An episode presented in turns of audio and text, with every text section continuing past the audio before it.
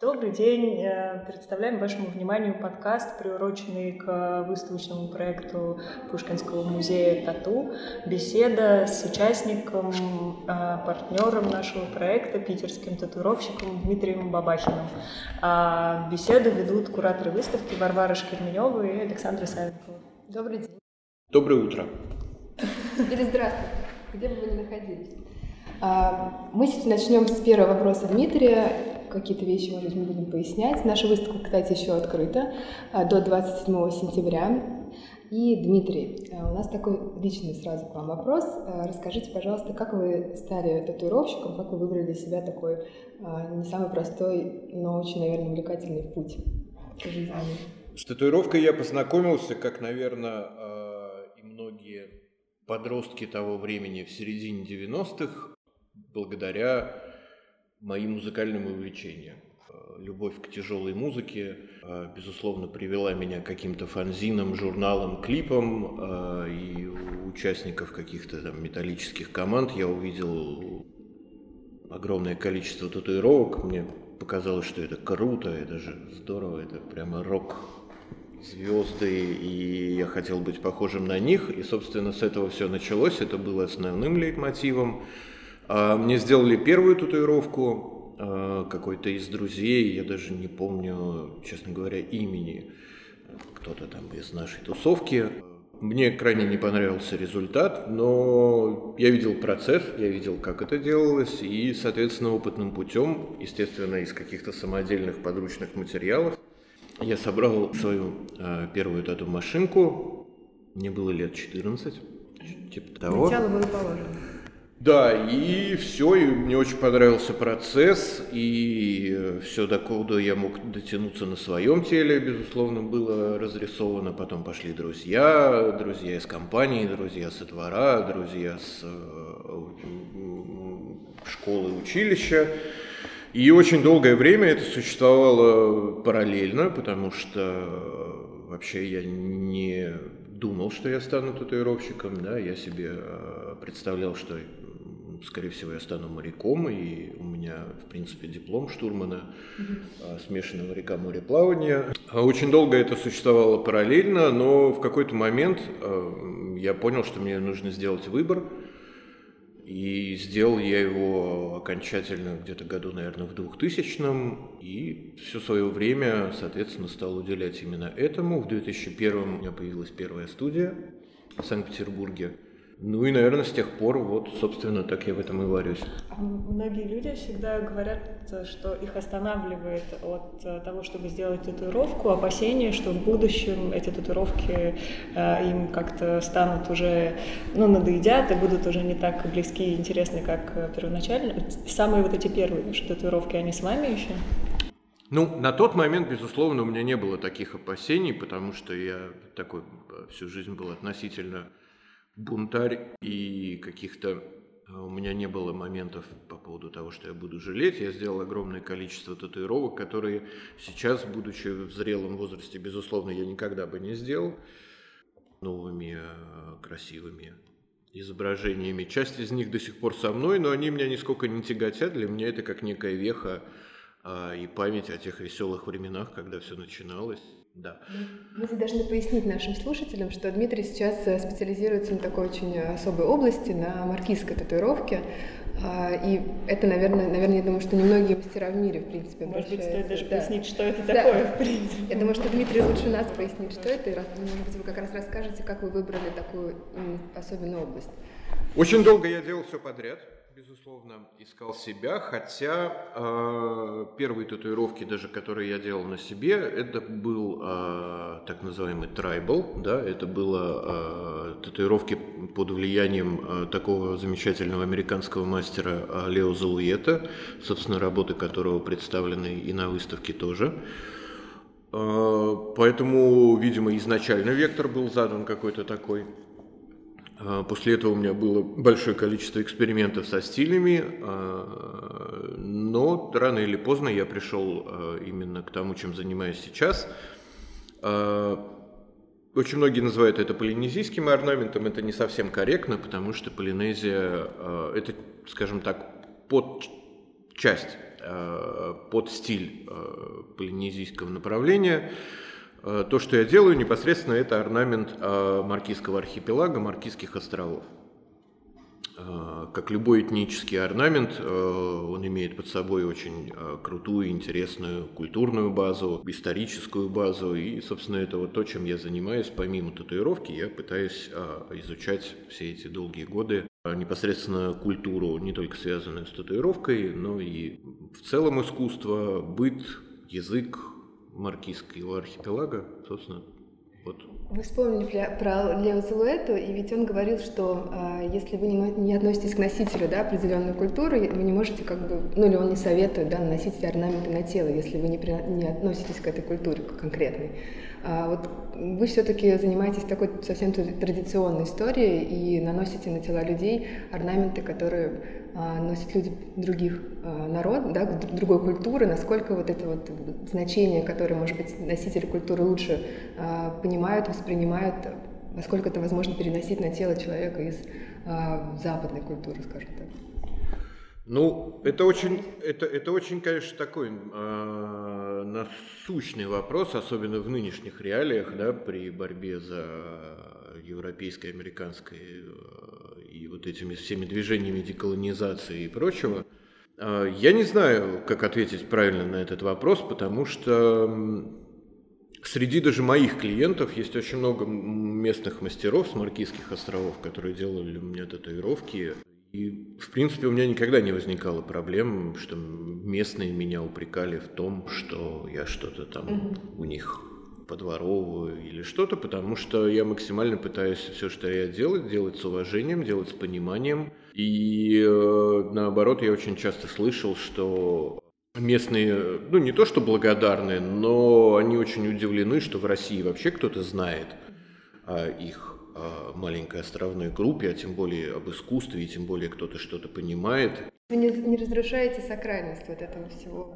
Я пытаюсь максимально это делать, делать это с максимальным уважением, при том, что все мои клиенты, они проходят очень долгие консультации со мной перед тем, как мы начинаем работать. И если я понимаю, что, например, человек не готов или как-то неправильно к этому относится, у меня есть на нынешний день такая возможность, что я могу себе позволить не работать с этими людьми. Да, то есть я достаточно придирчив и э, с теми людьми, которые со мной работают, и я позволяю себе работать только с теми, кто этого заслуживает, на мой взгляд. По поводу Лео Залуета, ну, мне кажется, здесь немножечко такие двойные стандарты, которые всегда присутствуют, потому что очень прикольно сказать какие-то громкие вещи, но тем не менее он сам использует достаточно много орнамента. Глядя на вашу скульптуру из вашей коллекции, да, с рисунком. А, который, не, да, который не имеет отношения, собственно, к его филиппинским корням. Поэтому тут всегда можно найти такие моментики, к чему прицепиться, поэтому я бы не делал очень громких заявлений. Ну, э, как-то из этих всех рассуждений можно логично перейти к следующему нашему вопросу. Татуировка на сегодняшний день получается максимально интернациональным таким э, явлением, каким-то совершенно не имеющим границ, что ли. А мы вот, э, будучи людьми э, классичес... из мира классической истории искусства, привыкли, что есть какие-то школы в каждом регионе, какие-то вот свои направления. Можно ли все-таки выделить для России какую-то вот школу татуировки и каковы тогда ее отличительные черты, что она собой представляет? Я думаю, как школу непосредственно нет. Во-первых, в принципе, у нас культура татуировки достаточно мала, и всей нашей школе татуировки там от силы 30 лет, а все, все, что было до этого, это в основном тюремная татуировка. Это, это тоже определенного рода классика и традиции, да, которые хотим мы или не хотим, имеет смысл э, как-то воспринимать. Но говорить о какой-то прямо э, показательной русской школе, я думаю, что скорее э, стоит говорить о каких-то мастерах, которые заслужили определенные уважения каких-то направлениях. Но вот конкретно узнаваемой русской школы, например, я бы такого не сказал, потому что эту школу формируют все-таки запросы. Да, то есть э, так или иначе есть э, в разных странах, и вот я точно могу сказать по собственным наблюдениям, скажем так, есть э, стили, которые наиболее популярны. И, соответственно, вот этот спрос, он рождает определенного рода большое количество мастеров, которые работают в этом э, наиболее популярном для этого региона стиле, и рождает так называемую там школу, да, а у нас такого нет, потому что я бы не мог классифицировать, что какой-то стиль у нас наиболее популярен, чем другой. То есть у нас все происходит достаточно волнообразно. В один период времени у нас а, был очень популярен реализм, а потом был а, традиционный американский стиль достаточно популярен, потом снова реализм, потом какие-то миниатюры. Ну, то есть, мне кажется, мы еще в таком поиске собственного пути. Но, тем не менее, на нашей выставке французские кураторы выбрали в качестве лица русской татуировки Александра Грима. Вот как вы относитесь э, к этому решению? Что вы можете вообще сказать об Александре как о татуировщике? А, Александр... В своем стиле или каком-то, да, особенности а... его работы? Александр, безусловно, выделяется стилистически, а, выделяется очень технически. Это мастер, который очень педантично относится к деталям и очень а, культивирует собственный стиль. Единственное, что вот как бы к русской традиции я бы его не очень отнес, да, несмотря на то, что а, работа, которую он выполнил, называется «Сирин», но если посмотреть на все остальные работы Александра, вот русского следа я бы там не очень, честно говоря, увидел. То есть, да, это такая средневековая, оккультная тематика, которая, ну вот, мне кажется, пересечений именно с какими-то русскими направлениями достаточно сложна. При том, что до этого, я не знаю, может быть, многие и не знают, но Александр очень долгое время занимался японской татуировкой и зарекомендовал себя в определенный момент а, как дока именно в японской татуировке, а потом, когда а, появилось огромное количество последователей и а, людей, которые копировали просто его работу, он перешел в такую вот гравюрно средневековую технику, вот, но мне кажется, все его творчество как-то сложно отнести именно к русско-культурным каким-то направлениям. Значит, русская школа еще все-таки в стадии, скажем так, становления, если вообще когда-нибудь это сформируется. Если да, вообще, да, если это нужно, да, да. Я не уверен, что это нужно, потому что, ну, мы же живем в мультикультурном обществе, а, и все эти рассуждения, они достаточно, ну, не знаю, они достаточно сложны, и как-то это классифицировать достаточно сложно. Ну, я не знаю, во французской Полинезии сейчас живет огромное количество европейцев, которые живут уже там в нескольких поколениях, которые татуированы так же, как местные, которые иногда знают татуиров, о татуировке больше, чем местные. А, как, как, как это разделять, как это судить, а, не знаю. Ну, это сложно, это я привел такой маленький пример, но просто сколько людей э, в мире носят японскую татуировку, разных рас, разных, в разных странах, на разных континентах. А, притом, естественно, какие-то работы выполнены правильно с точки зрения там, японской э, культуры, какие-то не очень правильно, но тем не менее. Ну, мультикультурность – это, мне кажется, нормальное явление для 21 века. Ну да, действительно, татуировка, наверное, сейчас проникла и смешалась, да, в общем, различных регионах мира. Единственное, что вот, я, наверное, уже озвучивала цифры на наших экскурсиях. А, по данным в ЦОМ прошлого года 12% россиян имеют татуировки. Это говорит, наверное, о том, что число татуированных людей возрастает и вообще невероятное количество а, и внимания да, к татуировке с точки, и с а, точки зрения художников современных, да, работы которых мы тоже показываем на выставке. Вот почему вот на ваш взгляд, на данный момент такой расцвет татуировки мы можем наблюдать в мире, да, может даже применить некое слово, да, ренессанс, который, в общем, очень... Я бы э, не сказал, на самом деле, что какой-то ренессанс или какое-то повышенное внимание. На самом деле, а, мне кажется, что 15 лет назад было то же самое, и я уверен, что и 50 лет назад было то же самое, и 100 лет назад было то же самое. По документам, а, например, первая официальная тату-студия а, в Санкт-Петербурге была открыта до революции. Да, то есть как-то же вот это проникало в Но куль- потом ку- закрыто. культурные слои. Следующее было открыто, наверное, в году- в 90-х годах уже.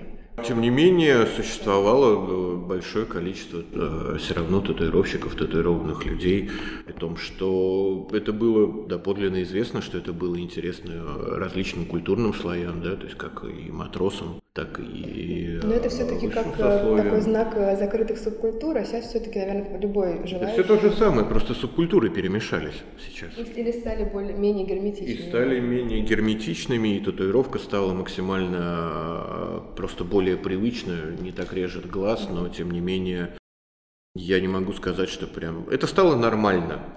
То есть если Некая ты... в обществе. Если ты хочешь сделать татуировку, ты больше, э, ну, по крайней мере, мне так кажется, не истязаешь себя муками совести, как я дальше буду с этим жить, не помешает ли мне это, а, там, о боже, устроиться на работу или что-то. И мне кажется, молодое поколение немножечко избавлено от этого, и оно просто э, Ну, делает татуировки с удовольствием. Тем Даже я еще помню, например, времена, когда эм, в тату-салон зайти просто с улицы было так немножко страшновато. То есть это была какая-то такая закрытая субкультура, где на, на клиента смотрели немного так э, свысока, и было вот это ощущение свой-чужой. Сегодня все-таки, мне кажется, показательно, что даже музеи, э, классические такие институции, как бы обратили внимание на татуировку, открыли свои двери для этого явления. Это какое-то перерождение татуировки, ее смерть как свободного вида искусства. Вот э, что происходит сегодня с этим явлением? Я не очень, э, честно говоря, воспринимаю татуировку как искусство. Ну, то есть, по крайней мере, 90% того, что можно увидеть вокруг и в мире татуировки, я не очень воспринимаю как искусство. Искусство – это что-то смелое, это что-то всегда необычное, и э, мы имеем определенное количество сформированных стилей, и я бы все-таки, для меня это все-таки больше э, ремесло, да, хотя это извечный спор, да, то есть когда человек что-то делает руками, из фантазии или опираясь на какую-то культурную базу, а как это воспринимать и чем это называть, да, то есть э, люди, которые, я не знаю, изготавливают там, красивую керамику, да, тоже можно назвать художниками. Ну, для меня вот эта классификация, она сложна. Да, мне, не знаю, не кажется, что я делаю что-то необычное а, и прямо из ряда вон выходящее. Я хорошо делаю, а, стараюсь максимально хорошо делать то, что мне нравится, то, от чего я кайфую, то, что я, а, от чего я получаю удов- удовольствие. Безусловно, в том, что я делаю, есть некие а, сакральные моменты, они очень личные, но это связано с общением с клиентами, ну, то есть есть определенная магия, она происходит в процессе, она происходит в конце, когда мы имеем результат, который а, ты прекрасно понимаешь, что теперь это на всю оставшуюся жизнь, да, вот в этом есть определенная магия. Назвать это прям искусством, Доля творчества там присутствует все-таки. безусловно, безусловно. Но вот просто само определение искусства для меня кажется немножечко таким уже а, ну вот прям каким-то таким немножко нафталиновым словом, которое, ну вот очень сложно. Вот столько вещей можно назвать искусством, что не очень понятно, хочу ли я вообще к нему относиться. А, но мы вот тоже для себя, э, работая над этой выставкой, не ответили все-таки на вопрос, э, что такое татуировка, искусство или ремесло, или что-то между, или нечто большее, какой-то магический ритуал. Но все-таки факт остается фактом. Состоялась выставка в Пушкинском музее, посвященная вот вашему делу. А, Это какой-то качественный переход, или как вот вы оцениваете это событие как практикующий татуировщик? Потому что э, наши французские кураторы, прошу прощения, э, они говорили, например, о том, что татуировке вообще не нужно никакое одобрение извне, она существует совершенно спокойно сама по себе, очень давно, это очень богатая, бурно развивающаяся художественная традиция, ну и просто так случилось, что как бы вот она оказалась в музее, хотя вообще-то ей это, в принципе, и не нужно. Как вы, что вы думаете об этом? Ну, я с ними абсолютно согласен, ну, на самом деле. А с другой стороны, дело не в том, что ей не нужно быть в музее, а мне кажется, что музей таким образом а, просто показывает определенный вкус в татуировке. да. и показывают, что, как это может быть круто, и какие-то исторические отсылки, это всегда интересно. По поводу выставки непосредственно в Пушкинском, мне кажется, что это очень, э, очень положительный эм, мостик и положительный шаг э, внутри непосредственно нашего э, социума, именно российского, да, что если мы дожили до того, что вот, в принципе, мы готовы говорить на эти темы на таких площадках и показывать такие э, достаточно спорные в нашем социуме э, вещи на таких площадках, э, ну, для меня это достаточно большой прогресс. Это, безусловно, только положительный материал. Опять же, это большой плюс для становления культуры российской татуировки. Да? и, может быть, формирование какой-то определенного вектора направления, как это будет идти дальше. Потому что понятно, что французов достаточно сложно удивить, у них все существует очень долго, в открытом доступе, широкие культурные базы, это студии, которые существуют там по 40, 50, 60 лет. И, в принципе, вот тот ренессанс, о котором вы говорили, да, там в нашем социуме, они пережили его очень давно, они уже с этим живут как с нормальным явлением, культурным, а, художественным. А, поэтому вот этот шажок для нашего социума, мне кажется, это очень важный, безусловно, и положительный момент. Мне кажется, что в связи с этой выставкой мы еще и говорим не только о татуировке, а вообще о каких-то людях, которые для нас иногда кажутся чужими, непонятными, другими, и вот это вот какое-то э, некое негативное, может быть, или просто самый главный, с, самый главный момент в татуировке для меня, а, опять же, в том, что татуировка не существует отдельно от человека. Да, то есть, когда мы говорим о татуировке, мы так или иначе все равно в контексте татуировки говорим о взаимодействии. а, с людьми, а, с культурой, с а, определенными ритуалами. И это вот, собственно, то, почему я этим, наверное, занимаюсь, почему я занимаюсь именно каким-то этническим направлением. Потому что сама по себе картинка, она картинка, но когда это работает вместе с человеком, ну, то есть холст в данном случае а, если мы говорим об этом как о художественном произведении, как искусстве, играет огромное значение. Давайте тогда обратимся вот к вашему э, интересу к традиционной татуировке не Маркизских островов, а традиционной татуировке малых народов. В частности, вот недавно вы рассказывали, были свидетелями вашего путешествия на Чукотку, скажем так, да, скоро мы надеемся выйдет документальный фильм об этом. Для, мы знаем, что для вас это личная инициатива, что это полностью построено на вашем интересе, на ваших усилиях. А, вы могли бы объяснить нашим слушателям, почему вам кажется важным а, делать усилия в этом направлении и сохранять, э, изучать и документировать то, что скоро, может быть, бесследно исчезнет? Я не могу объяснить слушателям, почему это важно. Я могу объяснить, а, я себе-то до конца не могу объяснить, почему это важно. Я считаю, что это важно. Для меня это крайне интересно. Мне кажется, что кто-то должен это сделать, а так как до меня этого никто не делал, я посчитал нужным, что пускай сделаю это я. Потому что, ну, для меня, опять же, в этом есть нечто магическое, когда а, мы приехали на Чукотку и пообщались с этими бабушками, и я понимаю, что это последние там, а, например, те бабушки, с которыми мы общались, это последние четыре бабушки, в принципе, Э, в мире, которые имеют подобную татуировку, э, подобный э, культурный аспект, да, и вот они уйдут, к сожалению, и все.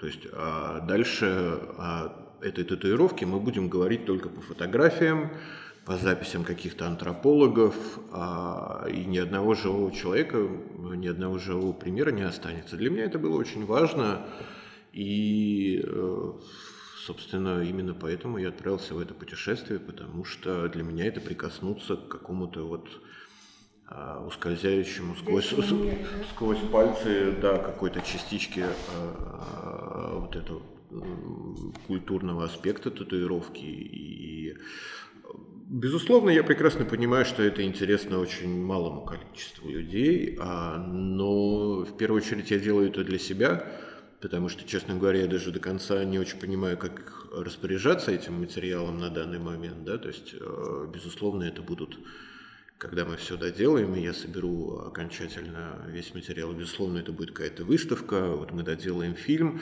но вот какого-то прям супер практического применения я пока не понимаю, да, то есть вот оно есть и есть, может быть, это будет какая-то монография на эту тему, может быть, это будет все вместе. Пока для меня важно, что мы это сделали, что этот материал есть, а, для меня это имело очень большое значение прикоснуться и пообщаться вот с этими людьми, потому что ну, в этом и есть магия татуировки, мне кажется, определенная.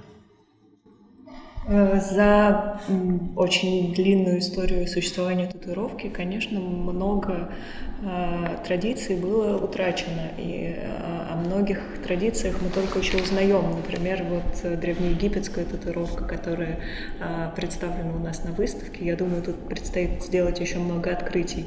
Ну и, и не только здесь. Скажите, вот какие, может быть, главные такие утраченные, а может быть и не утраченные, может быть существующие по сей день, семь чудес э, света в мире татуировки. Ну, не обязательно семь, просто какие-то, может быть, самые главные темы, которые наиболее, с вашей точки зрения, интересны и заслуживают особого внимания. Ух, я не знаю, достаточно сложно. Опять же, я могу сказать от себя, а, что интересно мне. Да? То есть а, мне было бы интересно узнать, и э, опять же я чуть-чуть там сейчас работаю в этом направлении, а, я думаю, что это будет тема там, для следующего исследования. Опять же, что касаемо э, истории и традиции татуировки на территории нашей страны, мне интересна скифская татуировка, пузырикская татуировка потому что по факту, кроме нескольких мумий с татуировками, да, мы об этом ничего не знаем. А, понятно, что материала вообще минимально а, на эту тему, и... но тем не менее мне было бы интересно покопаться в этой теме, может быть, в архивах каких-то, может быть, а даже, не знаю, принять какое-то, может, участие в археологических каких-то экспедициях. Это было бы интересно. А, очень интересно, опять же, посетить все-таки э, те отдаленные уголки планеты, где еще а, присутствует традиционная техника нанесения. А, да, то есть я уже который год думаю о путешествии в Амазонию, потому что там есть несколько племен, которые мы знаем, которые практикуют до сих пор эту технику, и, в принципе, это, наверное, тоже один из возможных маршрутов для следующего путешествия. А, Нагаленд – это север Индии, а, тоже достаточно интересное а, направление, потому что, в принципе, у нас даже была запланирована поездка с моим другом-антропологом Ларсом Крутаком на февраль, и, в принципе, она еще не отменена. Я не знаю, в нынешних реалиях просто достаточно сложно что-то планировать максимально так далеко, но я надеюсь, что, может быть, даже у нас все получится, потому что Ларс работает в том регионе уже порядка там, 15 лет, и э, после долгих изысканий, э, вот сейчас он нашел там отдаленную деревню и отдаленное племя, которое выходило на связь с белыми людьми последний раз после Второй мировой. Вполне возможно, вот мы проверим. А, они выходили на связь последний раз после Второй мировой войны, то есть они приходят на общие праздники и уходят. То есть есть всего несколько фотографий того, как они выглядят, и их татуировка существенно отличается от, от традиционной татуировки Нагаленда в том числе. И вот после э, нескольких лет подготовки Ларс нашел гидов, которые могут нас туда провести. В общем, звучит как да, очень, очень крутое приключение, как мы любим, да. Но вот вопрос неизвестно теперь, э, что будет сложнее, добраться до Индии в нынешних реалиях или добраться внутри там, до этого места.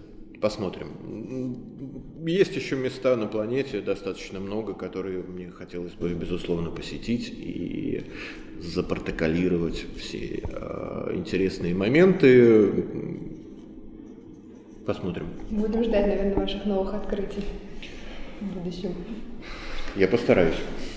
Ну и последний, самый, наверное, сложный, а может быть, наоборот, вопрос сегодняшней беседы. такой э, немножко всеобъемлющий наподобие того, в чем смысл жизни. Что для вас татуировка? А, знаете, я не знаю, как ответить на этот вопрос, потому что, как я вам сказал, первые э, мои соприкосновения с татуировкой произошли достаточно рано, и она э, вошла в мою жизнь достаточно максимально и достаточно давно, и поэтому э, я не очень понимаю, э, чем бы я мог это заменить, например, да, если бы я не занимался татуировкой, то как бы это было по-другому, потому что так или иначе все мои основные действия в жизни ежедневно связаны с татуировкой, да, или какими-то вещами около нее. А, то есть, если я не татуирую, значит, я рисую, если я не рисую, значит, я читаю какие-то книги а, по культуре, традициям и прочего, или я иду в музей, или я общаюсь с коллекционерами, или... А, то есть, так или иначе, все, что я делаю, это связано именно с этим. То есть, можно, конечно, сказать очень пафосно, и, там, что это моя жизнь, вот. Но, наверное, скорее всего, так и есть, потому что я больше ничего не умею, я больше ничего не знаю, мне больше ничего не интересно объективно, и э, все, что я знаю, э, умею, чем я интересуюсь, это так или иначе связано с татуировкой. Но мы со своей стороны можем только поддержать эти ваши слова, потому что для нас с Варей, наверное, татуировка не была тем единственным, что нас интересует, но вот за последний год э, стала, конечно, серьезной частью нашей жизни, и в том числе очень счастливы мы были в ходе работы над выставкой познакомиться с вами. Спасибо вам большое за участие в нашем проекте, за сегодняшнюю беседу. Спасибо вам за вот эту великолепно подготовленную выставку, потому что это правда очень-очень хорошая выставка. Если у вас еще осталось время, пожалуйста, придите и посмотрите, потому что это очень круто. А и Варвара с Александрой проделали титаническую работу, и спасибо вам огромное, потому что это правда, правда того стоит. Спасибо. Спасибо. Я думаю, что эта выставка будет интересна не только тем, кто имеет татуировки или планирует, а всем остальным и всем людям на этой земле, поэтому, потому что она рассказывает не только про традиции татуировки, но и про жизнь людей. А сейчас, наверное, как иногда важно а, узнавать о других людях больше, чтобы не закрываться в своем собственном мире. Спасибо вам за беседу сегодня. Спасибо.